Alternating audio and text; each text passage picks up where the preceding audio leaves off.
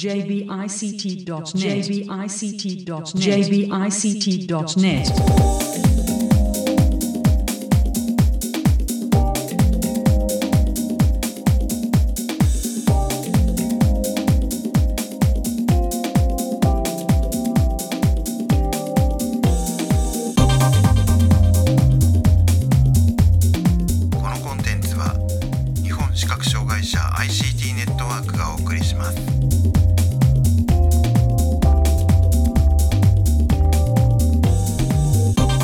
こんにちは。日本視覚障害者 ICT ネットワークがお送りするポッドキャスト、えサイトワールド2023特集です。中根です。え今回は QD レーザーのお金井さんへのインタビューの模様をお送りします。えでは早速お聞きください。えーサイトワールド 2023QD レーザーさんのブースにお邪魔しています。えー QD レーザーの金井さんにお話を伺います。よろしくお願いします。はい、よろしくお願いいたします。えーとまあ、キュリレーさん、前、5、6年前とかに、はい。あのもう、えー、とこういった形でサイトワールドでインタビューさせていただいたことがあるんですけれども、はい。まあえー、とその時に聞いてない方もいらっしゃると思うので、えー、とどういった、えー製品をに取り組まれていて、の出展されているのか、簡単にご説明お願いできますか？はい、ありがとうございます。我々、えー株式会社 QD レーザーですけれども、あの富士通研究所からスピンオフしたベンチャー企業でして、2006年からやっております。で、レーザー QD レーザーというあの名前の通りですね、レーザーの会あの会社でして。あのこのレーザーの力を使ってできないをできるに変えるっていうのを一つのミッションとして活動をしています。でこのできないをできるに変えるという部分ですけれども具体的に言うと視覚に障害のある方この中で弱視の方ですねロービジョンですね見えづらさがある方がこのレーザーの技術を使って見えづらさをあの見えるようにしたいっていうのを一つの目標として製品化をしていますでこのレーザーというのでえー直接網膜にピントがあった映像を投影をしてあのピント調整機能ですね。これを使わずにピントがあった映像を見ることができる。というのをあの網膜投影技術、えー網膜投影という技術ですね。これを使って製品化をしています、それを今回はあの出展させていただいていて一つが、えーソニーさんですね、えーソニーさんと一緒に作っている、えー網膜投影のカメラキットですね、こちらを出展させていただいております。こちら DSC-HX99RNV キットというちょっと長い名前なのですけれども、えー、とこちらですねあの出展させていただいて多くの方にご体験いただいているというような形になってます。はい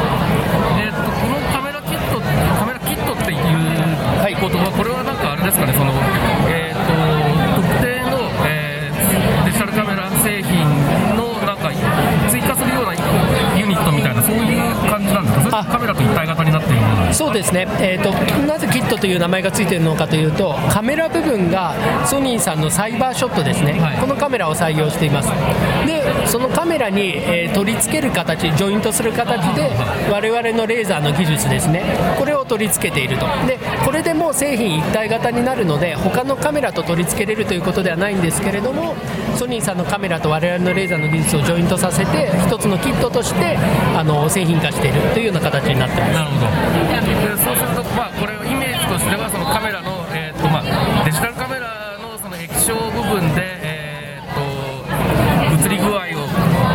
するような部分が、えーあるいは、まあ、アナログ的に言えばファインダーになる部分が、はい。えー、と網膜投影でできるという。おっしゃる通りですね。あのソニーさんのカメラで撮っている映像。この映像をリアルタイムでレーザーに変換をして、えーいわゆるファインダーですね。目の当てる部分。そこからすごく弱い微弱なレーザーが出ています、このレーザーを目に当てて大丈夫なのかなっていう声、あのよく言われるのですけれどもこれはあの国際基準のレーザークラス1という安全なレーザーですね、その基準を満たしておりまして長時間目に当てても問題のないレーザーを網膜にえー直接投影をする、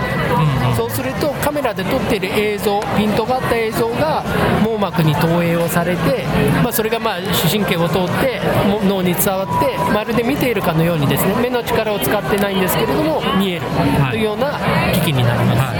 でまあ、この製品、この機器に限らずだと思うんですけど、この網膜投影型の、えーまあ、ディスプレイというか、プロジェクターというか、はい。えーの、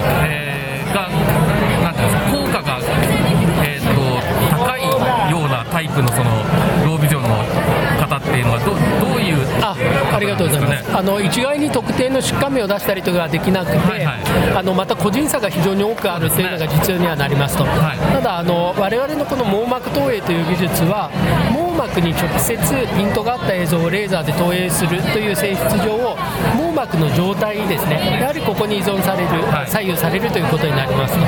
なので例えば、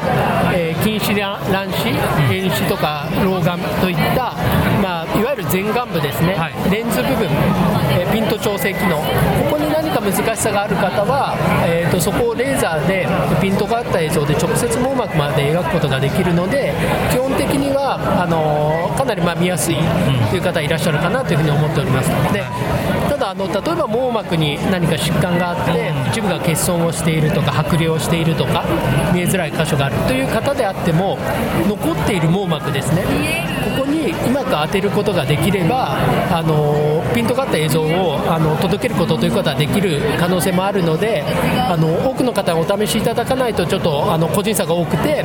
あのわからないというところもちょ若干あるかなとは思っております。なるほど、はい。まあ、だからお主にその見えにくさの原因が、はい。えー、と前眼部にあるようなケースにおいては効果があそうですね。期待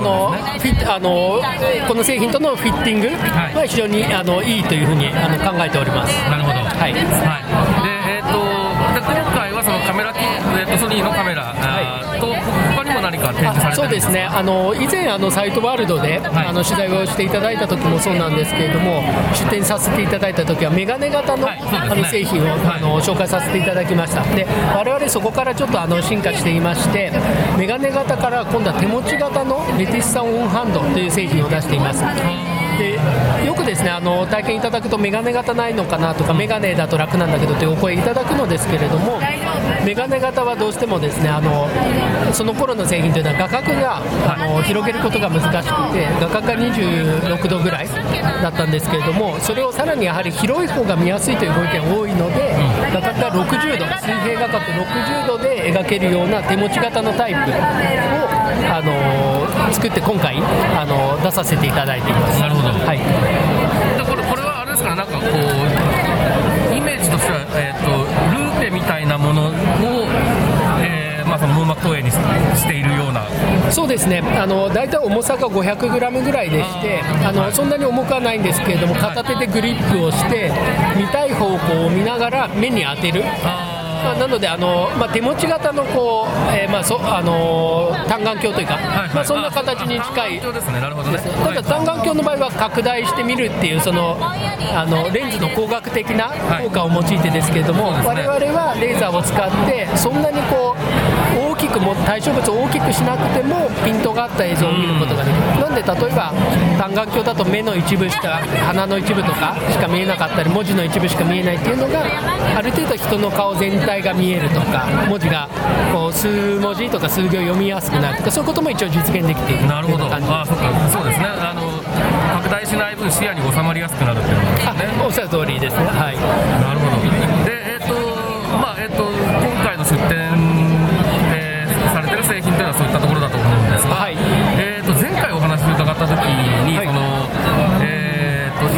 医療認証を、えーはい取ろう、医療機器としての認証を取ろうとしているという話があったかと思うんですけれども、はいこのあたり、えー、とその後、まあ、あれからもう4、5年経ってしまっているので、いろいろと、いろいろと更新されてるんだとは思うんですけど、情報的には。はいえーなんかかいつまんでどんなかことがこの4、5年であったかみたいなことをそうですね。簡単にお話しいただけると嬉しいんですけれども。ありがとうございます。我々としてはですね今ご紹介させていただいたカメラ型も手持ち型もあの医療機器ではなく民生機になりますと、より多くの方にやはり手に取っていただいてお試しいただきたいという観点からまた網膜投影という技術が非常に新しい技術でもあってまだまだ認知されていないという観点からあまり専門的な医療というだけではなくて民生機としてやはり多くの方多くの場面で使ってもらうためにあの出させていただいているというのが一つあります。でそこでまあメガネ型を出していたものからいろんなご意見をいただいてカメラをソニーさんと一緒に作ったりとか手持ち型でよりパッと使って使いやすいものを出していくというところに今アプローチしているという段階ですね、であの以前あったあの医療機器のものはもちろんあの医療的な場面ですね。あの病院とも連携をしてあの実証実験させていただいたりとかご意見いただきながらあの活用もさせていただいているというのが続いているという感じですね。あーなるほど。はい。で今はまあ基本的にはじゃあどちらかというと民生品の方に、えーが、えーとまあ、中心になっているような感じなんですかね。そうですね。あのやはり以前はあの医学的な見地からやっぱりあのものを製品化していくっていうののフェーズ。そのフェーズはやはりあってその先のやはり製品化ができてきてそれをより知っていただく使っていただくっていうところに訴求していく段階にも進んできたかなとは感じてます。なるほど。あ、ごめんなさい、話が前後しちゃうんですが、はい。えっ、と、この今回のソニーのか、えー、とデジタルカメラとの、まあ、協調というか、あーはい。えーっていうのを、これどう、どういうけでどう、どういう経緯で実現したんですか？あそうですね、我々ですね、あのこの製品のあの、まあ、作るきっかけとなったのが、このロービジョン社の見えづらいを見えるに変えるという With My Eyes というプロジェクトをやっておりました。これ何かというと、例えば見えないものを見えるっていう側面、まあ、マイナスからゼロという観点だけではなくて、やはりその先の0から1ですね、撮って、見えるからこそ撮って楽しいとか、それで旅行に行って撮れて楽しいとか、そういうことをやはり実現したいっていう思いがあって、そのそのプロジェクトが With My Eyes というプロジェクトだったんですけれども、そのまあ With My Eyes というプロジェクトの中で、ソニーさんもその With My Eyes というプロジェクトにご協力をいただいておりまして、あのプロトタイプを作っていきながら、このファインダーカメラですね、あと網膜投影のカメラというものを作っていたという経緯になります。なので、まあ、ソニーさんとしては、今この社会において、まあ、インクルーシブな製品ですね、こういうのを推進していきたいという思いがあって、いろんな製品開発されていて、やはりそういった意味では、他のあの企業企業様とも、また違った観点から製品化を目指していると、でそこにこう我々のこの製品とのこう親和性が非常に高くて、共感いただける部分が高くて、まあ、一緒に製品化を目指していって、今年の3月末から、このカメラ型の製品を販売しているというような経緯になります。なるほど。まあ、だから、その、単純に見えにくいを見えるにするっていう、そうところだけでなくて、その結果として、活の質を上げるとか、そういったところも視野に入れて考えられた結果として、そうですね。プロジェクトっていう感じなんですかね。そうですね。我々だけだとどうしても見えないものを見えるっていう側面が強くなって、まあ、マイナスからゼロっていう製品化、まあ、いわゆるロービジョンエイドの製品っていう観点が強かったんですけどやはりソニーさんが入っていただくことにご協力していただいたことによって、まあ、より楽しく使える、まあ、よりこう生活が豊かになるとか旅行がしたくなるとか、まあ、そういう側面出せてきてるのかなというふうに思っております。で実際にこれご購入もう販売もソニーストアの方でしていましてソニーストアでいつでも体験もできるのですけれども、あのー実際にご購入いただいている方っていうのは、まあ、見えづらさもちろんあるんですけれどもアクティブに旅行がしたいとか鉄道でカメラを撮りたいとかなんかそういった時に今までだとやっぱり撮りづらかったので、あのーこれで撮って楽しいということが実現できているような方が、あのーご購入いただいているよという形になってます。なるほど。いや、あの、これ、昨日、えーっと、僕の、えーっと、勤務先の同僚が来てはいたんですけれども、はい。見てて、その、彼は別に、えーっと、視力は普通なんですけど、あはい。老眼が入りは、老眼、あはいはい。老眼と乱視って言ってたかあはい。ら、なんだけど、このこのカメラ試したら、欲しくなったって普通に言ってました。ありがとうございます。あのまさにあの近視乱視遠視老眼であの我々はあくまでこう弱視とかロービジョンの方とかそういう文脈で語ってるのですけれども、あらゆるピント調整機能が難しさのある見えづらさ感じる方にとってこの網膜投影っていうのはこれからの新しい技術かなと思っておりますので、実はすごくあのフィットする部分かなとは思っておりますね。はい。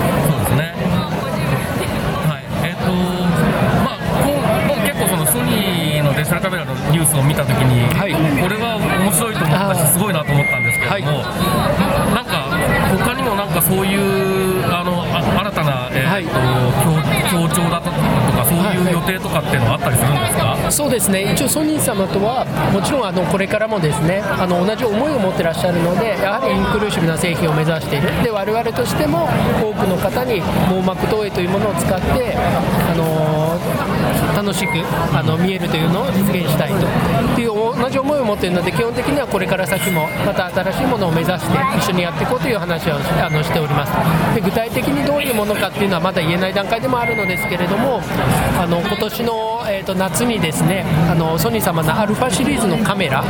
に、はい、あの我々の網膜投影の技術を載せてあの茂木サーキットで、はいはい、あのすごく高速で走るレーシングカーを撮るというイベントをやってきました、あれも一つの可能性かなというふうには感じておりましてあの今のカメラだけではなくてもっとより良いもので見たらもっと今まで撮りづらかったもの見えづらかったことが見えるという可能性はあるので、まあ、いろんな可能性を感じながらまだまだソニー様とも一緒に、あのより良いものを出せていけたらいいなとは思っております。ワクワクします。あありがとうございます。あのワクワク感も非常に大事かなと思うのでやっぱりこの福祉機器っていう側面だけではなくてあのいろんなものを世の中に出していきたいなと思っております。はい。えーと、私から伺いたいことは大体伺えたかなと思うんですけれども、はい、何かあの言い忘れたことですか？付け加えたいことですとか、えー宣伝ですとかありましたら最後にお願いします。ありがとうございます。あの網膜投影という技術ですね。あのこのカメラキットであるとか手持ち型のレティスオンハンドとかまだまだお試しされていない方多くいらっしゃるかなと思います。あのそれは我々の認知が進んでいないというのもあるのですけれどもあのいろんなところでこう体験会をしたりとかまたソニーストアであればご予約いただければですねあの全国のソニーストアでこの網膜投影型のカメラキットですねこれあのご体験いただけますのでぜひあの目の状態あの自分では見えないかなとか気にせずにあの一度はお試しいただいてこういう製品があるということをあの感じていただけたらなというふうに思っております。よろしくお願いいたします、はい、あれですかねこう展示会そうですね。あの我々のあのお知らせでインフォメーションであの告知もしておりますのであのぜひあの我々のホームページまた RETISSA のですねあのこのカメラであるとかあのハンド型のものの特設のホームページなどもありますのであのぜひご覧いただければと思います。はいありがとうございます、はい、えー、ここまで、えー、 QDレーザの金井さんにお話を伺いました。ありがとうございました。ありがとうございました。よろしくお願いいたしますえここまで QD レーザーの金井さんのインタビューをお送りしましたけれども、えー、っと、個人的にはやはりその、えー、っと、マイナスをゼロにする、そしてゼロをプラスにするという、えー、そこのゼロをプラスにするというところまで含めて考えておられるというところに非常に、えー、感銘を受けました。まあ、やっぱりその、自分たちが、僕、僕自身がやっていることなんかも、を含めて考えてもですね、ある種そのよくその手段の目的化なんてことを言いますけれども、何かを達成することが目的、それはそうなんですけど、その上で何をするのか、何が、えー、できるのか、えー、そういった一歩先のことも含めて考えられるかどうかで、えー、その、えー、やっていることことの価値っていうのは決まってくるなというふうによく思うんですけれども、まあ、あの、キュリレーザーの場合はやっぱりその、えー、もともとその見えにくいを見えるようにするというところで、それ、それ自体がもう結構、あの、手段の目的化よりはもっと先に行ってるような印象があるんですけれども、その結果として、えっ、と、生活の質がどう変わるかとか、えー、どういう、楽しくなるかとか、そういうことも含めて考えられているっていうところが、やはり、えー、その製品の価値をぐっと上げるなというふうな、えー、そんな印象を受けました。ということで、今回は QD レーザーの金井さんへのインタビューの模様をお送りしました。サイトワールド2023特集、また次回です。さよなら。